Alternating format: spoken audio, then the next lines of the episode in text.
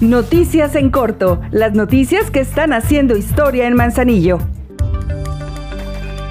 La presidenta de Manzanillo, Griselda Martínez, anunció que en apoyo de la economía familiar a las y los afectados por el sismo del pasado 19 de septiembre, propondrá un descuento del 50% en el pago de su impuesto predial correspondiente al 2023 en caso de que sus viviendas hayan tenido daños de consideración, mismos que serán valorados. Señaló que tal iniciativa la presentará en la próxima sesión de Cabildo donde dijo esperar que sea aprobada para después enviarla al Congreso del Estado para que las y los tribunos aprueben tal incentivo, pues mucha gente tendrá que invertir cambiar de domicilio debido a las afectaciones que trajo consigo el movimiento telúrico del mes pasado.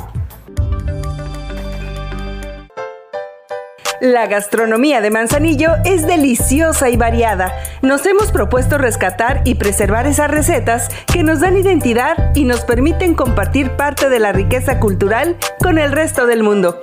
Si en tu familia preparan deliciosas recetas manzanillenses, les invitamos a participar en el evento gastronómico Nuestras Raíces.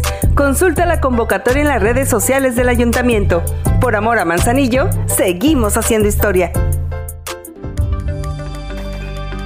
Por instrucciones de la presidenta Griselda Martínez, el desarrollo en las comunidades debe ser una tarea constante, pues el objetivo es que sus pobladores cuenten con más herramientas para fortalecer su economía. Por ese motivo, la Dirección General de Desarrollo Económico y Turístico, a través de la Dirección de Promoción al Mercado Interno y Comercialización, en la comunidad de Río Marabasco se impartió de forma gratuita el curso taller Elaboración de tamales de frutas tropicales. Con estos nuevos conocimientos se reactiva la economía de las zonas rurales a través del desarrollo de habilidades que permitan generar un ingreso ingreso familiar.